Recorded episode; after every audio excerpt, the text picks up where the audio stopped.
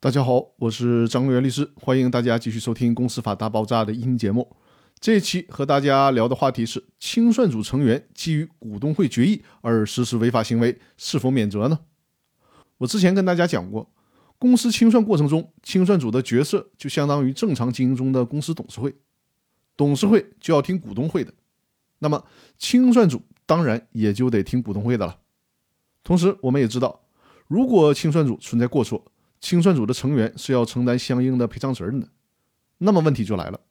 如果清算组成员所做的行为是听命于股东会的，也就是说，这些行为是公司的股东会让清算组这么干的，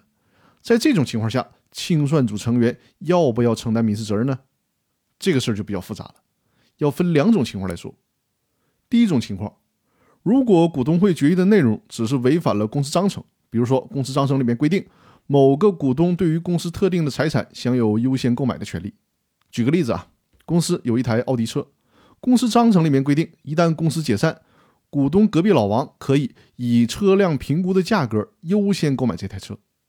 但是股东会做出了决议，让清算组成员把车辆直接拿到二手市场上去给卖掉了，卖得的钱交给公司留作进一步的处理。这种情况下，清算组成员是不需要承担责任的。因为根据公司法第二十二条的规定，上述的股东会决议虽然属于可撤销的决议，但是在决议没有撤销之前依然是有效的。所以呢，清算组成员按照这个决议去执行，并不违反对公司的忠实义务和勤勉义务，因此是不需要承担民事责任的。那来看第二种情况，如果清算组成员明知是损害债权人利益的决议，却依然执行，那清算组成员就得承担民事责任了。比如说，正在解散中的 A 公司的股东会形成了一个决议，A 公司呢对外欠了一千万的债务，有一家 B 公司欠 A 公司一百万，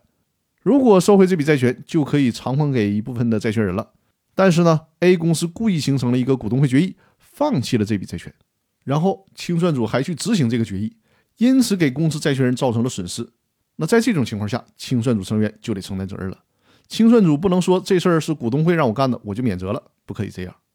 所以说，你们看，担任清算组的成员还是个挺难的事儿，还得自己有一个是非判断才可以，否则的话就有承担风险的可能了。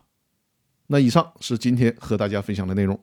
更多公司股权知识的分享，我们下期继续。感谢大家的收听。